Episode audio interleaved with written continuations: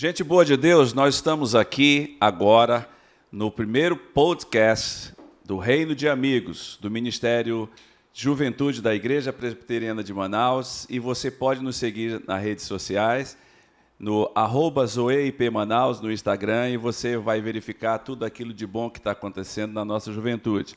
E pela graça de Deus, hoje, nós temos conosco o meu querido amigo pastor Eli Barbosa, um cara que mora no nosso coração, foi pastor daqui da juventude da Igreja Presbiteriana de Manaus, hoje está, pela graça de Deus, tendo o seu ministério em outros lugares, abençoando mais gente aí, e está conosco essa semana, estava com a gente no Acamp Jovens Mais, que tivemos essa semana passada, no mês de outubro, e é uma alegria muito grande estarmos agora perto da conferência Reino de Amigos, onde nós vamos falar sobre o tema Eu quero ser um dos três, lá baseado na passagem de Mateus, capítulo 18, verso 20, onde Jesus diz: Onde dois ou três estiverem reunidos, eu estarei presente.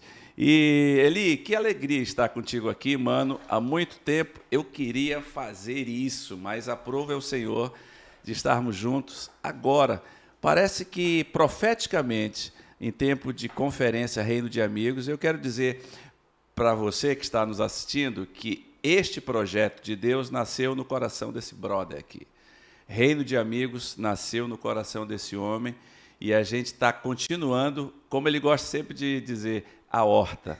Eu, eu, como sou um trator, eu não passei em cima da horta. Eu disse, opa, esse negócio é bom, esse negócio é de Deus e a gente vai preservar. E nós estamos aqui com o iniciador do Reino de Amigos. E, brother, fala um pouquinho para a gente um pouco da tua história. Seja bem-vindo ao podcast Reino de Amigos. Poxa, primeiro, satisfação, alegria a gente se reencontrar. Uhum. Até porque ou é Manaus ou é São Paulo e pelas nações. Exato. Né, Miguel? Uhum. E, e é uma alegria poder estar em Manaus, poder rever a juventude, os amigos, o pessoal da comunicação aqui, do difusão e ver tudo o que está acontecendo. E esse podcast também, entre outros podcasts que já existem, os que virão, né? É verdade. É, então, estou é bem verdade. contente e é um, uma alegria, um prazer enorme.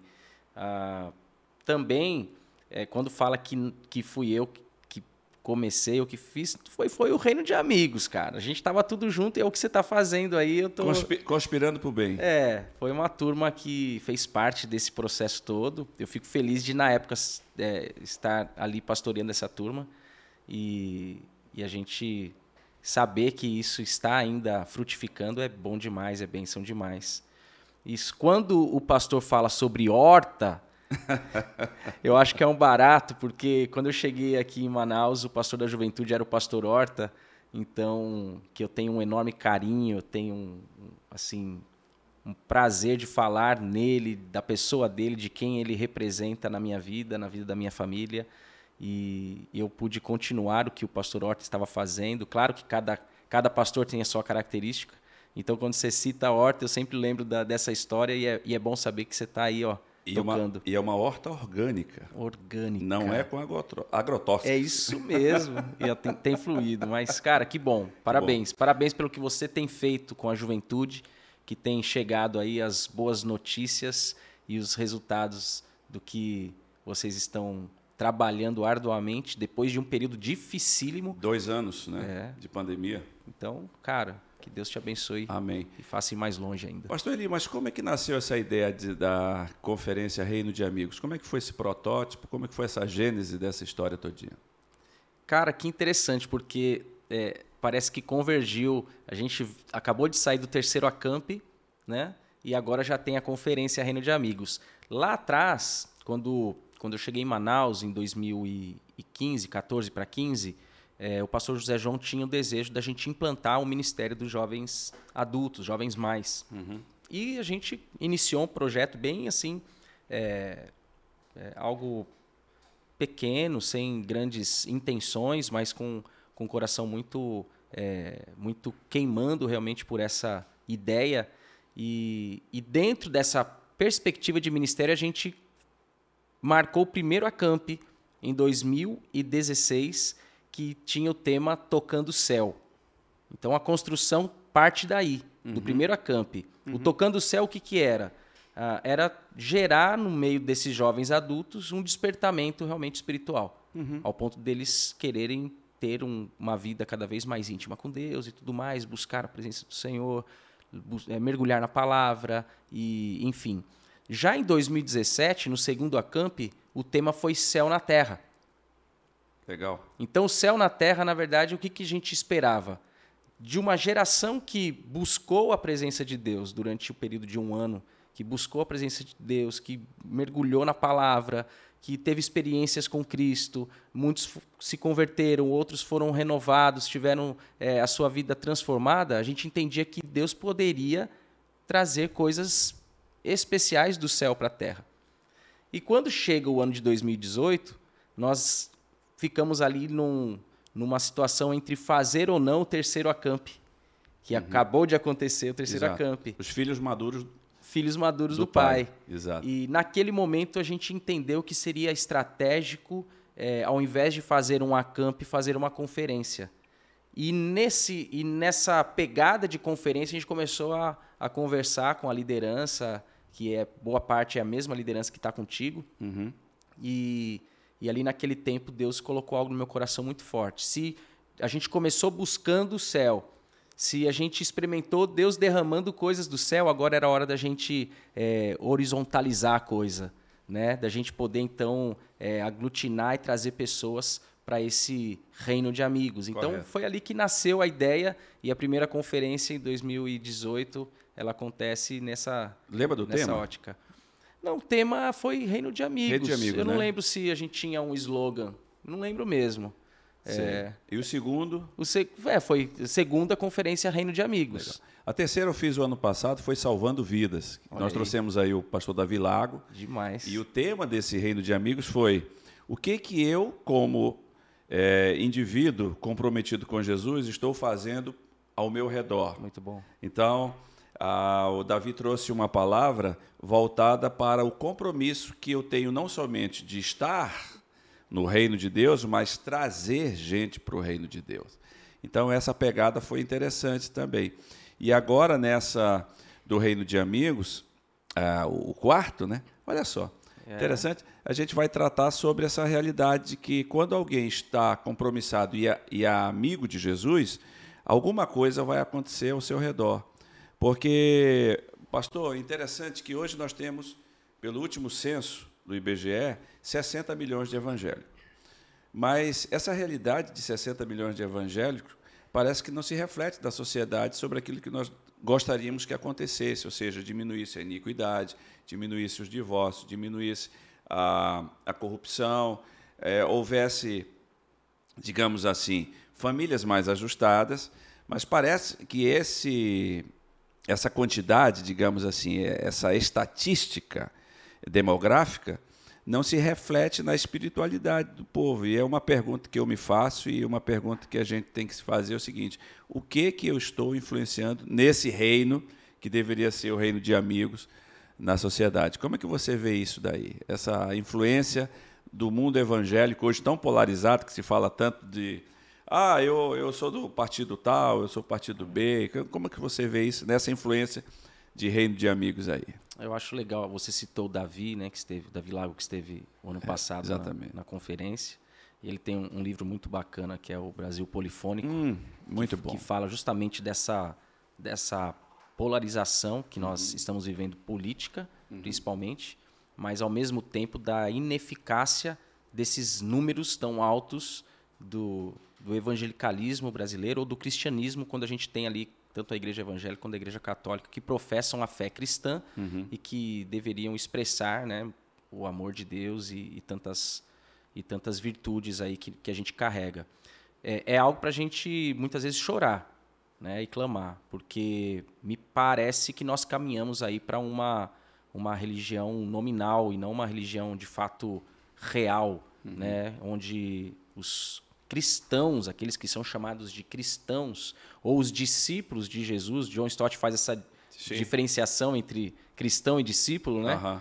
Ah, estão realmente expressando o amor de Deus. Eu, eu sou um cara que, que sempre fui apaixonado por essas pautas. Então, quando eu, eu faço uma faculdade na área de comunicação, logo eu faço uma, uma especialização na área do terceiro setor. E depois que eu fui estudar teologia. Então, quando eu fui para o estudo teológico, eu já tinha essas pautas voltadas para a justiça social. Uhum. Então, é, e biblicamente, um outro cara que escreve muito bem sobre isso é o Antônio Carlos Costa no Convulsão Protestante. Sim, sim. Né, e ele cita muito o livro de Tiago, né, mostrando que uhum. o verdadeiro é, evangelho tem que olhar para os órfãos, tem que olhar para as viúvas, tem que olhar para os necessitados, os pobres. E, e esse levantamento estatístico nos deixa, na verdade, preocupados se realmente nós temos aí cristãos nominais somente e como antigamente, né? A, a pergunta os não praticantes. Interessante essa tua análise, porque a pergunta que a gente faz é o seguinte: será que a gente só está gritando para dentro e não reverberando para fora? É.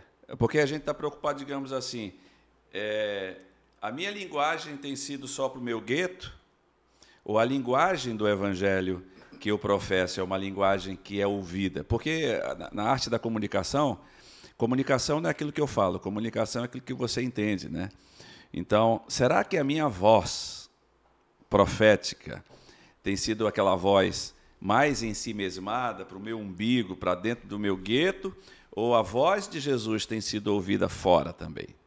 Eu acho que a gente pode cutucar a turma que acabou de sair do Acamp, é. ou a turma que saiu do Encoi, a gente pode cutucar, porque eu gosto do, de uma expressão que o Ronaldo Lidório ele, ele diz que se você sai de um encontro, de um acampamento, de uma conferência, de um congresso, e nos próximos sete dias você não faz algo que você aprendeu, que você ouviu, que você recebeu de prático, não valeu de nada o seu investimento. É verdade. Então, é, eu, eu concordo contigo. Está na hora da turma, ao invés de, de gritar internamente, ao invés de muitas vezes nós irmos para para um ajuntamento abençoado que eu amo estar, Sim. né? Onde a gente ali tem um momento de adoração, de oração, palavra e tudo mais, e, e vamos pôr a mão na massa e vamos representar o nosso Cristo é, na sociedade, no colégio, na universidade, no trabalho, nas ruas, aonde há injustiça, né? Então, pra, eu, engraçado que você falou um grito interno. Nós tínhamos um projeto aqui chamado Grito de Paz, Sim. lá atrás, alguns anos atrás. Não, e está e tá no calendário da juventude, lá no, na, digamos assim, naquilo que a gente apresentou ao conselho da nossa igreja, o planejamento está lá, o grito de paz. No momento em que a gente se levanta e vai, seja nas esquinas das ruas, ou seja em alguns lugares, fazer levantamentos e levantar a voz sobre, sobre temas que são muitas vezes tabus justamente, na nossa igreja. Justamente. É, é, temas, por exemplo, é, digamos assim, são pontos sensíveis. O tipo de pontos sensíveis: população negra, população LGBT, é, gente marginalizada, gente envolvida com, dro com drogas. E nós temos hoje essa realidade social na igreja, e o que, é que a gente faz? O, o lado mais simples seria descartar, ou seja, fazer como uma linguagem da enfermagem, né? Vou descartar esse elemento. Mas Jesus nunca disse para a gente descartar. É a gente, Jesus, a palavra de Jesus, o verbo que ele usa é acolhimento. Acolher, acolher não significa dizer que eu estou dando ok para o que ele está fazendo. Estou dizendo o seguinte: eu vou te acolher no reino, você vai verificar como é que Jesus trata, e a partir desse momento você toma uma decisão. E é isso que a igreja eu, eu entendo que essa sistemática do reino de amigos, reino de amigo é uma extensão da graça de Deus trazendo, digamos assim, esse diferente, porque a gente tem problema com diferente ali. É verdade. Porque geralmente quando a gente trata o diferente. Você, por exemplo, é um palmeirense. Eu, eu sou, sou, eu sou é, corintiano. E a gente se ama. É isso aí. Não é verdade? Viu, gente? A gente, a gente se, ama, ama, de verdade. Tem, temos São Paulinos aqui por é, fora, aqui por perto também. Exatamente. Ah, e o reino de Deus é um reino de unidade, não de uniformidade, né? É. É, esse negócio é interessante. Eu posso discordar é, das suas ideias, eu posso discordar do seu posicionamento, mas eu tenho que te respeitar como ser humano e como indivíduo. Isso, isso né? na verdade, é, uma vez eu pedi um conselho para o pastor Messias Anacleto, que é o pastor da primeira IPI é, de Londrina. Uhum.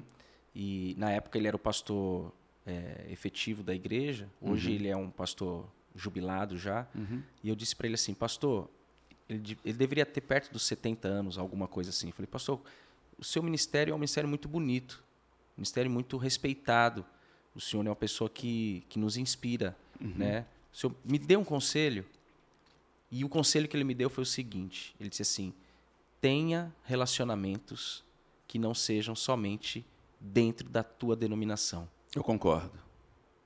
E ali, para mim, era uma essência do reino de amigos. Sim. E nós temos convicções doutrinárias, amém. Nós temos clareza sobre quem nós somos e, e como nós enxergamos a Bíblia, teologia, doutrina, amém. Mas isso não nos faz fechar o, o gueto e falar, não, é só aqui.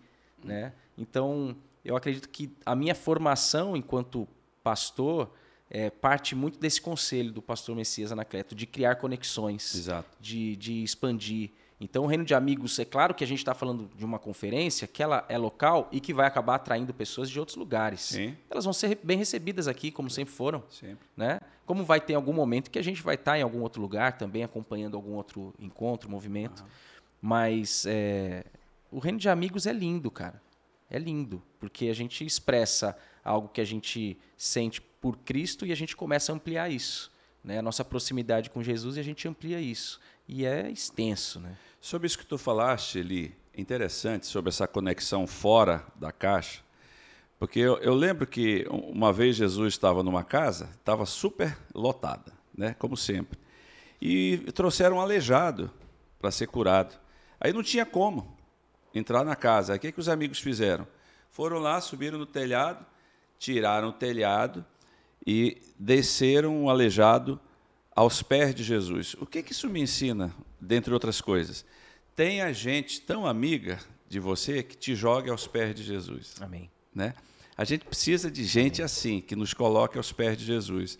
Então, você que está aí do outro lado, você precisa estar conectado com, a, com amigos que te levem aos pés de Jesus e que aumente o sarrafo. Sabe aquela vara que tem no, no salto em altura? Tem que aumentar o sarrafo na sua vida para você chegar a um outro nível. Por exemplo, eu tenho, tenho amigos mentores em São Paulo, Davi Lago é um deles, o próprio Ademar de Campos, da Comunidade da Graça, que Sim. o pessoal diz, não, o cara é pentecostal. Eu disse, não, o cara é meu amigo, entendeu? Tem o pastor Nelson Bomilca, tem o Rubinho Pirola, que é da Rádio Transmundial, um cara hiper, super, mega. Tem gente fora do Brasil, como o senhor tem também, é, pessoas que nos assessoram, que digam assim, olha, é, que fazem o que os americanos chamam de accountability, ou seja, uma prestação de contas. O cara diz, olha, Miguel, você tem orado? Eu tenho, razoavelmente. Você tem lido a Bíblia? Tenho. Você tem amado tua esposa? Tenho. Você tem saído com ela? Tenho. E das perguntas que eu fiz, qual que você mentiu para mim? eu preciso de gente assim, ou seja, Mas são é isso mesmo. que amigos que me coloquem aos pés de Jesus. Mas né? é isso mesmo. É, eu, acredito que Deus vai nos dando pessoas que se tornam referências, né? Uhum. Isso que você citou sobre aumentar o sarrafo, é, acho que vai de encontro com, com o tema maturidade que a gente trabalhou no Acamp agora. Uhum. É, e, e tem tudo a ver com a proposta também do, da conferência Reino de Amigos. É, é importantíssimo a gente ter pessoas que são é, referências, que vão nos fazer querer ser mais parecidas com Jesus, que vão nos fazer romper com algumas práticas, com alguns comportamentos que, que realmente necessitam ser transformados. Mas, ao mesmo tempo, a gente também precisa estar perto de alguns que precisam estar perto da gente para eles crescerem também. Exato. Né? Então a, a relação ela deve ser é, não algo seletivo somente, no sentido de só quero andar com gente que está lá em cima, mas eu preciso também influenciar algumas pessoas que necessitam Intencional, né? intencionalmente. Né? É diferente de andar numa mediocridade. Não isso, mas, é, mas numa proposta realmente de amar todas as pessoas e de poder sermos um reino, onde tem gente que precisa de um, de um apoio, precisa de um, de um suporte para continuar a caminhada. Aham. né? Então, E nessa, nessa horizontalidade ali, é, por exemplo, eu tenho, eu tenho dito sempre o seguinte, que aqui na igreja a gente tem a SAF, a Sociedade Auxiliadora Feminina. Eu digo, pessoal, quem não está ao lado da SAF ou é doido ou perdeu o juízo. Entendeu? Porque essas mulheres são de excelência, então elas nos ajudam demais. Nós tivemos o ENCOI, o, que é o Retiro da Juventude, que é uma junção de duas palavras gregas, né? É, koinonia e, deixa eu ver, é, a En- re- Até eu me esqueci agora. Encoi. É, É um encontro de coinonia. é encontro de coinonia. Isso. Encontro de coinonia, que é amigos, o Isso. encontro. E elas nos ajudaram vendendo as, as, as marmitas de feijoada. Para arrecadar recursos. Pra arrecadar o- recursos. pro Encoi acontecer. Aí o que, que acontece? Outras situações também na juventude, a SAF está com a gente, o, o pastor Wesley do- dos Religados, os adolescentes que, bombam também com a gente. Aí tem o pessoal da diaconia, que nos ajuda demais.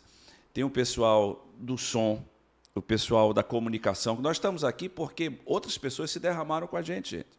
Pessoal da comunicação, pessoal do som, pastor Iron, é, Pastor Wellington, Pastor Marinho, eh, toda essa moçada aí.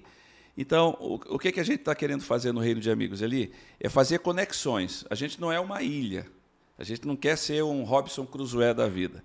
A gente quer, eh, a gente quer ser um, um continente de pessoas conectadas com as suas, digamos assim, particularidades, mas que todos se derrame a tal ponto de mostrar Jesus para as pessoas, sermos os amigos. Isso é, de- isso é demais. Né? Isso é demais. É porque a gente não levanta bandeira, ah, eu sou da juventude, eu sou da SAF. Não, nós somos um reino de amigos. E por sinal, Jesus falou isso, né? Vós sois, pela boca de Pedro, reino e sacerdócio. É né? verdade. E a gente está divulgando o reino de Deus. Eu acho que quando a gente tem essa perspectiva de reino de amigos, a gente abre portas. Sim. Você já viu que aqui em nossa igreja, na, na IP, a gente não tem problema de, de trazer ninguém para cá, porque o pessoal diz: ah, mas vocês são presbiterianos. Não, mas a gente é amigo, É isso mesmo. é gente boa, A gente tem uma boa é relação. uma boa relação Ah, com católicos. Por exemplo, o- o- todo, todo ano eu disse para o pastor Francisco: Ó, pastor Francisco, o senhor vai perder a sua, a, a sua presença, porque já há três anos eu estou pregando no, no evento da prefeitura. Se eu não vai, eu, eu vou. Aí estou lá com o bispo lá do- dos Capuchinhos. Ô, pastor, que bom ele ver aqui. E a gente faz essa amizade. Aí o pessoal, alguns chatos, porque existem dois tipos de chatos, né? Os chatos e os xiitas, que ficam dizendo, ah, o senhor está se unindo com o católico. Não, meu querido, nós somos amigos. Trabalhamos para o reino de Deus. Eu não estou aqui para tratar sobre eh, pontos que nós não temos coisas em comuns. Nós estamos aqui tratando sobre uma coisa, que, que é somos solidários naquilo que Jesus disse que nós devemos ser. Então é isso, essa conferência de Reino de Amigos vai tratar sobre isso. E o Paulo Amém. Borges, pastor lá do Sal da Terra, ele é um cabeção, né? É como você. cara. Não, não. Como. como- não. Ele, ele é como você, cara. Nada, ele é como as O nossas Paulo, duas cabeças. o, o Paulo Borges é o, é o filósofo do- dos, dos nossos tempos modernos, né? O bicho é, a mente do cara é um. É, um, é uma enciclopédia, Não, né? tem jeito. E a gente tem que, quando o cara está falando, tem que prestar atenção, porque se fizer assim, já Pis- piscou, perdeu. já foi embora. E ele vai estar aqui, ele falou para mim assim, ó, pastor Miguel, eu queria trazer sobre essa consciência de mesa. Interessante, pastor, que quando a gente fala sobre consciência de mesa, só quem traz a gente para a mesa são aqueles que a gente considera amigos e próximos. É. Já verificou que todas as coisas na vida com Jesus sempre aconteceram na mesa? É verdade. os melhores ensinos, as melhores didáticas, inclusive os momentos mais, por exemplo, dizer difíceis de Jesus foram à mesa, né? E a gente, e ele disse para mim, olha, eu quero trazer essa consciência para a moçada de que nós somos um reino que trazemos a mesa do Senhor para perto. E muitas vezes a gente fica preocupado em, em saber o que, que os outros pensam e deixamos de lado o fato de dizer vamos trazer ele para perto e ver o que, que o Senhor pensa a respeito de nós. É, o, o- Paulo Borges é um cara fenomenal e com certeza essa temática da mesa, que é algo que ele já fala há um bom tempo sobre esse assunto, é, com quem ele faz o mentoreamento, com a turma do Sal da Terra, é, é, é- é algo que esse pessoal já, já faz parte do DNA deles, que é o relacionamento. É viver o reino de Deus através do relacionamento. E quando você cita é, as, as sociedades aqui internas da igreja, a SAF, ou os departamentos, ou os ministérios, é, isso dentro da, da IP Manaus, mas a gente pode, para quem é de outro lugar, você pode avaliar isso dentro da sua ótica, perspectiva e tudo mais, do desenho ministerial da sua igreja, mas isso é algo muito lindo mesmo, muito lindo. Eu lembro que quando eu era criança, minha avó ela, ela fazia parte da, da SAF, né? Para quem não sabe, é a Sociedade Auxiliadora Feminina, é um departamento interno de mulheres da, da Igreja Presbiteriana do Brasil. É, ela me levava para os acampamentos da SAF. Então ali eu cresci é, naqueles encontros de mulheres e tudo mais, e depois nas reuniões de oração, depois nos cultos. Então aquilo foi, foi me forjando, o fato de eu estar junto com pessoas. Dali a pouco eu já fazia parte dos adolescentes, e isso a gente vê muito aqui. Vocês têm essa essa dinâmica e essa característica de estarem unidos, de estarem juntos. Eu, eu, eu lembro do Geração Futuro, trabalho. É, é, o pessoal que trabalha no Geração Futuro já são adolescentes, alguns já são jovens, outros adultos que se identificaram com o projeto e que abraçaram a causa. É, então, assim como nós temos meninas novas, é, no sentido ainda de é, algumas até solteiras que já se afiliaram à SAF. Sim, sim. Né? Então, é, isso é algo muito, muito bacana, muito legal. É, mas para mim, a essência justamente é essa. É isso aqui. Exato. A gente está numa mesa aqui, tem até um. Um petisco? É, alguma coisinha aqui um, para a gente comer. Mas a, a, mesa com Cristo é isso. Uhum. Eu tinha 18, 17 anos e eu sonhava em professar minha fé. Eu, tinha, eu havia sido batizado enquanto criança, mas eu ainda não havia professado minha fé. E eu sonhava, e o sonho que eu tinha eu enxergava algo que era uma mesa, onde Jesus estava à mesa, partilhando do pão, partilhando do cálice, e havia uma cadeira vazia, e eu enxergava um monte de gente e eu não me enxergava. Uhum. E eu dizia, eu preciso e eu quero estar mais perto de Jesus. É claro que a, a, a, o fato de eu não ser na época professo, ou alguns ainda que não são batizados, é claro que a intimidade com Jesus não depende somente desse momento, uhum. né? Vai muito além, mas pelo menos representa ou traz um desenho do quanto é importante a gente desejar estar na mesma mesa que Jesus e, e a gente é, estar no mesmo lugar onde ele se manifesta, né? Quando dois ou três se reúnem, ali ele estará trazendo sua bondade, sua sabedoria, sua palavra.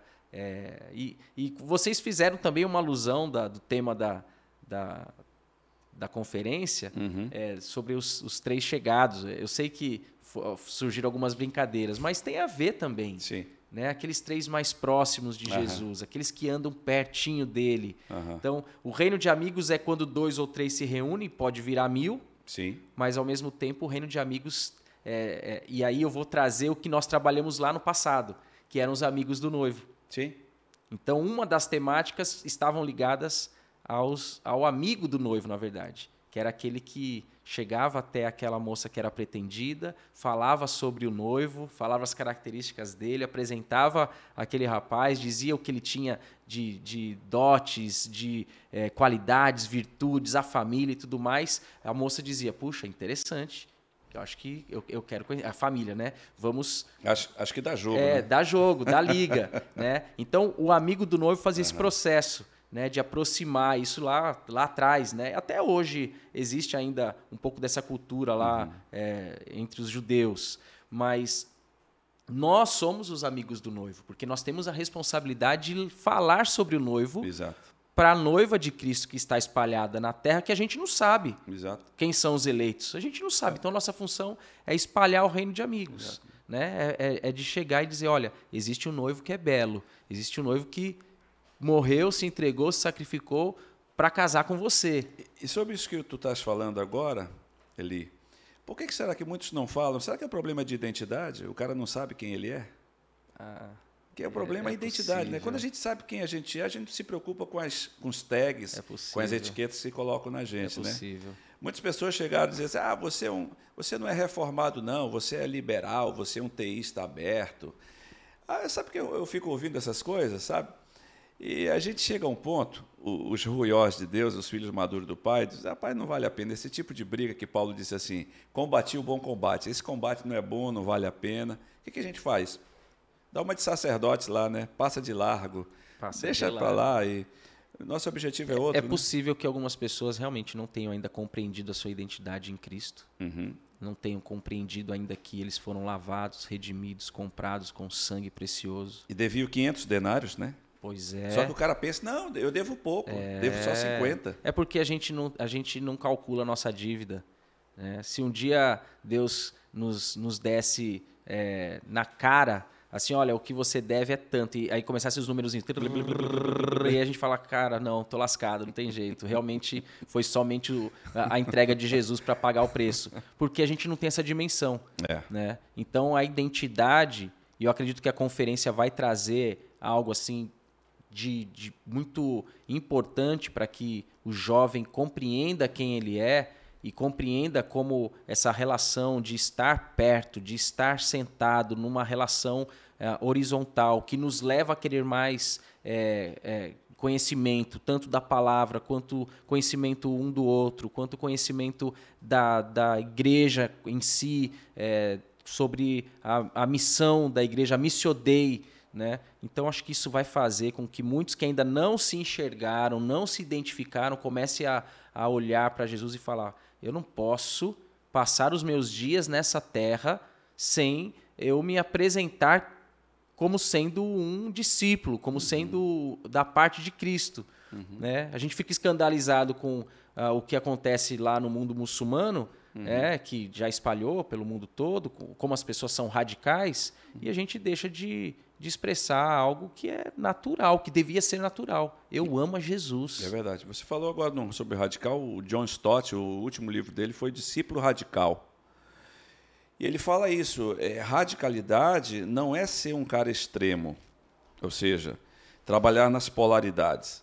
Mas ser radical é ser alguém profundo, firmado na rocha que é Jesus. Quanto mais me aproximo dessa rocha, mais eu vejo quem eu era, quem eu me tornei e como eu devo reproduzir isso diante daqueles que estão perto de mim. Ou seja, quantos estão perto de mim estão sendo mudados para melhor nesse reino de amigos ao qual eu faço parte, perto, mais perto de Jesus, né? Porque tem gente que tem um livro também do Paul Stevens, um cara muito bom, do professor licenciado do Regent College, lá do, do John Houston, lá do, é, do Regent College do Canadá, que ele diz o seguinte, um livro ele fala sobre, e os outros seis dias? Hum. Ele avalia o seguinte, por que, que ele colocou esse tema no livro, e os outros seis dias? Porque a gente se preocupa só com o domingo. E os outros seis dias? Porque todas as religiões do mundo, pastor Eli, é, o Paul Steven fala sobre um tripé. Um dia santo, um lugar santo e um sacerdote. Trazendo, digamos assim, para o mundo evangélico. Dia santo do evangélico, domingo. O sacerdote, um pastor, um bispo, um apóstolo, vai lá que seja. E um lugar santo, o templo. Mas Paul Stevens diz assim: o que, que você faz com esse tema com os outros seis dias? Para onde você leva esse Cristo para os outros seis dias? Então, é um, é um, é um caso também é para pensar nessa conferência Reino de Amigos. É interessante. O que, que eu faço com os outros seis dias? O meu dia de culto é só no domingo? É interessante. E, é, é, claro que, é claro que a, a, eu, eu não li esse livro, mas eu imagino que a, a construção e a nossa aplicação é que a gente não tem mais o lugar santo, né? Nós somos o templo. O né? templo. Mas nessa, nessa concepção dos outros seis dias, eu vou pegar o exemplo anterior, do livro anterior que você citou, do discípulo radical, do John Stott. Ele fala sobre oito, oito características de um discípulo radical. E a primeira característica que ele destaca é o inconformismo. Esse inconformismo que John Stott fala tem tudo a ver com essa, com essa prática dos outros seis dias, que para a gente é, deve ser, todo dia deve ser um dia santo, né? Sim. Todo dia. Então, é, para o John Stott, o inconformismo tem a ver o quê? Eu não me conformo com o pecado, com o mundo e com o diabo. Eu não aceito isso, mas eu não posso. Eu faço parte hoje de um mundo e eu preciso me relacionar com esse mundo. Então eu não me conformo com isso, mas eu não vou. É, é, o que ele usa é o escapismo, né? Eu não vou escapar do mundo agora. Vou para Marte. É. Então, enquanto eu estiver aqui, eu preciso ser um inconformado com algumas coisas, combater algumas tendências. É, ele fala sobre as tendências modernas, alguma assim, alguma coisa assim sobre tendências modernas que tentam é, roubar a mente do cristão. Por exemplo, é, pluralismo, materialismo, relativismo narcisismo. Todos os ismos Esses malignos. ismos malignos que, na verdade, atrapalham a gente de ser reino de amigos. Exato. Por quê? Pluralismo, então nós não temos só um Deus, Deus está em todas as coisas, né? Panteísmo, todos os lugares, panteísmo né? O panteísmo da vida. O relativismo é, será que existe mesmo um Deus? Será que Jesus ressuscitou de verdade, né? E a gente já perde o nosso absoluto de que nós temos um só Senhor, uma só fé, um só amor. Exato. E o nosso Cristo vive. Yes. Ele ressuscitou e ele reina sobre as nações. É, o materialismo é a galera se agarrar às conquistas e esquecer que a gente tem um reino de amigos para viver.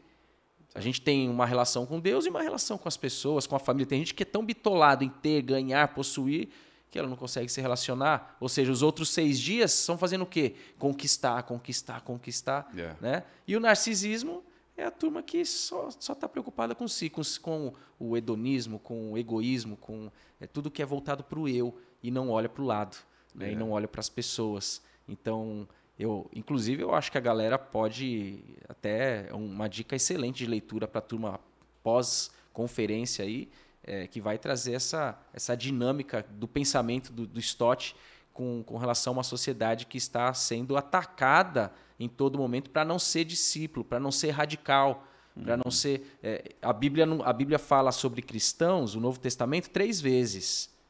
Mas sobre discípulo, Uhum. Centenas de vezes. Centenas. Né? É, é, nós não deixaremos de ser cristãos. Jamais. Nós somos os pequenos cristos, né? Sim. Porque nós temos o, o Cristo maior, que é o nosso modelo. Mas o discípulo, ele é um seguidor, ele é aquele que, que vai usar não somente do domingo à noite como um encontro com, É o, com tal, Jesus. é o talmidim, né? Aquele É que, o vai, talmidim. que vai seguir a poeira deixada pelo, Justamente. pelo mestre, né? Agora, Eli, interessante que nesse, nessa dinâmica de reino de amigos, a gente olha assim e diz assim, mas será que nessa dinâmica de amigo do pai, eu estou fazendo ele sorrir? Porque uma vez um cara disse, não, como é que você fica dizendo que Deus está sorrindo? Como é que você sabe que Deus está sorrindo? Eu disse, ó, cara, quer dizer que Deus está sorrindo, então, para o pai que fica estuprando a filha, que Deus está sorrindo para o cara que se diz crente e fica batendo na mulher? Tu acha que Deus está sorrindo para crianças que estão nos sinais pedindo é, esmola? Então você está dizendo que Deus está sorrindo para isso? Aí ele ficou assim, né? sabe, do, o caô da vida? Porque a gente às vezes espiritualiza coisas, não, é, é, fazendo autoafirmações para Deus, como se Deus tivesse com um problema de autoconsciência. Deus, tu é santo, tu é maravilhoso. Ele disse, sim, meu filho, e aí, que mais? O que, que a sociedade está sendo mudada ao saber que eu sou santo, que eu sou provedor, que eu sou amigo? O que está que, que que tá acontecendo no teu meio? E eu fico pensando nisso, o que que nesse reino de amigos, o que que a gente pode fazer Deus sorrir, né? É. É interessante. Ontem, no, em uma das suas palavras, é, você fez um, um, comparativo, sendo que uma das, uma das afirmações que você trouxe é aquilo que você pensa, você é. Provérbios 23, 7. Certo? E, e a gente também tem um grande desafio de ser aquilo que a gente faz. Uhum.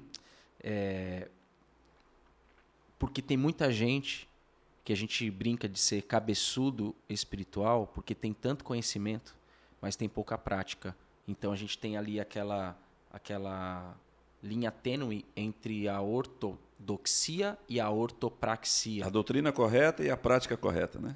Então a gente sabe o que tem que fazer, mas a gente não faz.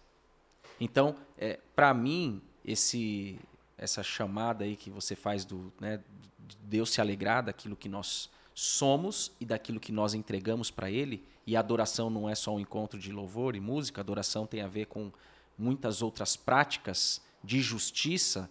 É, é justamente quando um reino de amigos se une para perceber que Cristo pode ser manifesto num lugar onde existe trevas, onde existe choro, onde existe lamento, onde existe a falta, onde existe a precariedade. Jesus pode redimir aquela situação através de um reino de amigos e, de amigos, e Deus pode se alegrar sim. com aquilo. Deus pode, aí sim, aonde Deus olha e com certeza não se alegra e se entristece, nós enquanto reino de amigos, podemos chegar naquele lugar, levar a redenção para aquele lugar, apresentar o Cristo que transforma, que cura, que sara, que santifica, e aquele lugar pode ser um lugar que era totalmente sem cor, se tornar florido e o Senhor se alegrar. Você falou um negócio interessante ali, é que Jesus utiliza um termo que era comum na sua época, por exemplo, o apóstolo. Quem era o apóstolo? Na realidade, era um cara de Roma, um alto, um alto oficial, que chegava diante de um reino e dizia o seguinte: César manda todos aqui, por favor, se renderem a Roma, e vocês todos serão transformados à maneira de Roma. Se vocês não se renderem, vocês serão destruídos. Jesus pega este termo dizendo o seguinte: vocês são meus apóstolos para chegarem no ambiente e dizer o seguinte: o Cristo reina, por favor, deponham as armas e transformem-se naquilo que ele morreu por vocês para que vocês se tornem. Essa consciência de transformadores de ambientes culturais é que o reino de amigos professa e nós queremos que isso aconteça. Não Amém. somente num evento, Amém. mas que seja uma prática da nossa vida, que a gente transforme o lugar. Amém. Porque tem gente que quando entra no ambiente, ele, o cara diz, Ih, caramba, já chegou uma nuvem negra. É, é, é o espalha-rodinha. É o espalha-roda. Mas eu, eu, eu gostaria, e eu espero, que você que está nos vendo e ouvindo, não sei que aonde você vai estar vendo e ouvindo esse podcast, é que onde você chegue, os ambientes sejam transformados para melhor Amém. e as pessoas digam, rapaz, tem alguma coisa diferente. Porque é, eu sei que é muito criticado o René Padilha, mas ele tinha uma frase que ele dizia o seguinte: missão é ação que exige resposta. Por que, que é ação que exige resposta? Porque quando eu faço alguma coisa para alguém do bem que esse cara não merecia, o cara vai perguntar: por que, que você fez isso? Ou seja, por que, que você fez essa ação que está exigindo uma resposta? Aí eu vou dizer: porque Jesus faria a mesma coisa se estivesse aqui no meu lugar. E eu, acho, eu creio que essa temática do reino de amigos também vem para essa. Amém. De que eu vou fazer aquilo que Jesus faria se estivesse no meu lugar e vai exigir uma resposta. Amém. Né? Amém. Mas ali, nesse mundo pós-pandemia que nós estamos vivendo, qual que você acha que seria o ponto que nós deveríamos entrar mais atenção nesse pós, digamos assim, ciclo de igreja em casa, igreja com muitas lives, mas pouca vida muitas vezes, porque a vida ela é comunitária, ela ela está no, no, estar junto. O que, que você acha que seria uma boa pegada para esses tempos de pós-pandemia? Para mim, o primeiro passo é, é, as pessoas voltarem a ter a relação. Eu acho que com muito mais propriedade, uhum. o Paulo Borges vai falar sobre isso. Na minha ótica, é tempo da gente voltar a ter a mesa de ter momentos de conversa, momentos de relacionamento. A pandemia nos afastou, a gente é, é, mudou o cenário global, mudou uh, o mundo empresarial. As pessoas hoje trabalham em casa, elas não precisam mais estar num ambiente onde tem parceiros, colegas. Isso é, alguém cumpre a sua tarefa no seu, na sua casa, no seu computador e tudo mais. É, a gente tem, tem visto uma crescente aí de crentes virtuais muito grande. Então, é, para mim, é um é um perigo a gente se apegar a esse, a esse momento onde as pessoas se aproveitam do, da comodidade de tudo chegar até a sua casa e não mais dar um passo para fora, é, dar um passo para encontrar alguém, para ter um momento de comunhão, para ter um momento de mesa, de conversa. Então, isso eu estou falando da igreja como um todo. E isso também serve para a sociedade como um todo. Tem muita gente depressiva, é, como aumentaram os casos de suicídios, de doenças psicossomáticas, porque as pessoas estão cada vez mais sozinhas, elas e os celulares, elas e os streamings. Né? Então, a, a igreja tem esse poder de resgatar, de convocar, de reunir, de, de fazer aquela santa convocação, né? aquele, é, aquele encontro que Joel ele faz uma convocação solene né, para o povo voltar para o Senhor, para o povo se ajuntar para ouvir a palavra. Então, eu sei que a gente pode, dentro de casa, ser edificado. E isso é ótimo, é maravilhoso. Mas a gente não pode perder essa vontade, esse senso de estar perto de alguém, de, do toque, da bênção, da, da conversa, do sorriso, do olhar. Então, é, para mim, pós-pandemia, esse seria um dos, dos principais pontos mesmo que eu, que eu tenho carregado comigo e que eu senti muita falta. Uhum. E eu vou até contar uma experiência diferente, que eu nunca tinha experimentado. Eu, eu peguei o Covid é, em julho de 2020 e depois em dezembro de 2020. Nunca tinha contado assim, gravado. Uhum. É, só, só em grupos, em grupos familiares, alguma coisa assim. Em dezembro de 2020, eu já, já era a minha quarta quarentena. Eu passei uma primeira quarentena quando a gente estava nos Estados Unidos, no CFNI.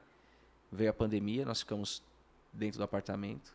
A segunda quarentena, quando nós chegamos no Brasil, nós ficamos 15 dias no apartamento, sem ninguém, sem sair. A terceira quarentena foi na primeira vez que eu peguei Covid. Em julho? Em julho. E a quarta em dezembro. Nessa quarta quarentena de dezembro, eu, eu senti, eu tive sentimentos depressivos. Eu nunca. É, eu já acompanhei muita gente depressiva, mas eu nunca senti nenhum nada parecido com depressão. Nessa quarentena eu tive. Graças a Deus foi só ali. Mas ali eu percebi um pouquinho do que é alguém que não tem pessoas por perto, alguém que não tem amigos, alguém que não tem relacionamentos saudáveis, alguém que é, se sente só, abandonado, sozinho. E eu não estava sozinho, minha família estava ali. Eu estava num quarto, uma quarentena, né? Mas as pessoas estavam por ali. Mas ali eu tive alguns sentimentos do que essas pessoas sofrem. E louvado seja Deus que foi aquilo pontual. Episódico, foi né? Um, é, foi algo que, que passou. Não foi uma depressão, foi um sentimento depressivo. Quem me conhece sabe que eu estou sempre para cima e não é mentira. Né? A minha esposa Lídia, ela fala, você, o mundo tá caindo, você tá, tá dando risada, tá, tá contando piada, não sei o quê. E é, e é real mesmo. Mas é, essa realidade de gente sozinha, de gente que sofre com sentimentos depressivos, sofre, foi aí o Setembro Amarelo que acabou, Uhum, né? uhum. É, gente que tem, que tem é, uma dor na alma muito grande, poxa, vai para um grupo familiar, procura uma pessoa. Eu sei que esses remédios, a pessoa vai dizer, pastor, você não sabe minha dor, você não sabe o que eu passo. Eu, eu sei que pode parecer só jargão, não tem receita realmente de bolo. Mas ter alguém, ter um- uma pessoa, ter um amigo. Estava conversando com uma jovem, ela disse: Olha, eu não gosto muito de estar num lugar cheio, mas eu gosto de estar com um, um grupo de pessoas, as minhas amigas, que são importantes, que refletem o caráter de Cristo, que me abençoam. Então, é, nesse pós-pandemia, é, é importante a gente procurar estar com gente. Muito bom, muito bom. Muito bom. Que bom, a gente precisa de gente para ser mais gente, né? E, E não se esqueça de mim quando você for para São Paulo, ah, sempre estaremos juntos. para comer a nossa pizza. Nossa pizza, nossa nossa coxinha Coxinha da Real, da Real, em Sorocaba. com certeza. Caldo de cana, Caldo de é, suco de milho verde. suco de milho verde no Castelinho, da, Pamonha. Gente boa, ah, que bom a gente estar aqui conversando sobre Reino de Amigos. Nós somos amigos, ok? Nós temos divergências, principalmente futebolísticas, mas nós nos amamos, fazemos parte do mesmo reino. Nós vivemos aqui em unidade. Nós não temos uniformidade. Nós temos unidade em Jesus. E vamos, para o mesmo lugar. Temos o mesmo Pai, temos o mesmo reino e sabemos para onde vamos. E eu quero que você, ao ouvir esse podcast, seja onde você estiver, que você seja invadido pela graça de Deus, pela misericórdia de Jesus, e que você faça parte dessa confraria, desse reino de amigos, que expanda o reino de Deus, e aonde você estiver, você seja um arquiteto cultural, você mude o ambiente, porque você é sal, porque você é luz. As trevas, onde você chegar, serão dissipadas, e onde você estiver, você vai dar tempero, você vai preservar a vida. Saiba disso. Saiba a quem você pertence. Você faz parte de um reino de amigos e que o Deus Todo-Poderoso te abençoe e você fique ligado com a gente que nós teremos outros podcasts para abençoar a tua vida. Eli, prazerzão estar contigo. Mexeu comigo, mexeu contigo, está mexendo com comigo. Pô, aí, eu- eu- Entendeu? O, é- o bicho é bruto, é, É. um Krav Maga Aí a gente, vai, altíssimo nível. a gente vai passar o trator nesses caras, entendeu? É melhor serem amigos da gente, não é verdade? É melhor ter a gente como amigo do que inimigo, não é bom? Eu não quero ter inimigo, não. Eu quero só ter amigo. Daí, Valeu, brother. Dá tuas palavras finais Cara, aí, olha, querido. primeiro, como eu disse no início, a satisfação, a alegria é muito grande estar contigo. É, você é um cara que inspira, é um cara que é, motiva a gente a querer ser mais parecido com Jesus. A sua alegria é contagiante. É, quando eu, eu falo que a juventude recebeu um pastor é, fenomenal, não é, não é nenhuma, nenhum tipo de demagogia, nada disso. É, é de verdade. Obrigado. E, e para a galera, pessoal, é, eu sei que existe um esforço, não só pastoral, mas um esforço que envolve equipes, que envolve lideranças, que envolve pessoas, em poder trazer para vocês a oportunidade de conhecimento bíblico, é, oportunidade de crescimento ah, espiritual, de amadurecimento, como a gente acabou de voltar de algo assim. Então, é, não, não percam essas oportunidades. E eu falo algo ainda mais especial, específico. A Igreja Presbiteriana de Manaus, ela é diferente, ela é diferente de tudo que eu já vi como igreja no Brasil e em outros lugares no mundo. Essa igreja é muito especial, muito especial. Ela não é missionária, ela é missional. Ela tem uma proposta de ser a representação de Jesus na terra, de amar as pessoas, de ir, de ir até aqueles que necessitam. E o colegiado de pastores, o conselho da igreja, que eu tenho um enorme carinho, um afeto. É, eu sou um pastor ligado ao presbitério do Amazonas, hoje missionário é, por organizações missionárias, mas eu amo essa igreja, eu amo os pastores. É, o pastor Francisco, é, hoje o pastor efetivo da igreja, é o meu pastor particular, é o cara que me levou para o ministério e saber que essa equipe que caminha com ele tem sido tão especial, uma equipe tão preciosa, eu louvo a Deus por isso. E, brother, obrigado mais uma vez por você ser você estar implantando a sua cara aí na juventude. É, o que a gente fez lá atrás, amém, foi legal, foi bacana, mas eu tenho certeza que Deus tem muitas coisas novas e vai te usar para fazer. E eu não tenho nenhum tipo nem de ciúmes, nem de inveja, eu só me alegro e celebro as vitórias de vocês. Então a gente está junto. E é nós, é nós. Deus abençoe vocês com a graça e a paz de Jesus no teu coração.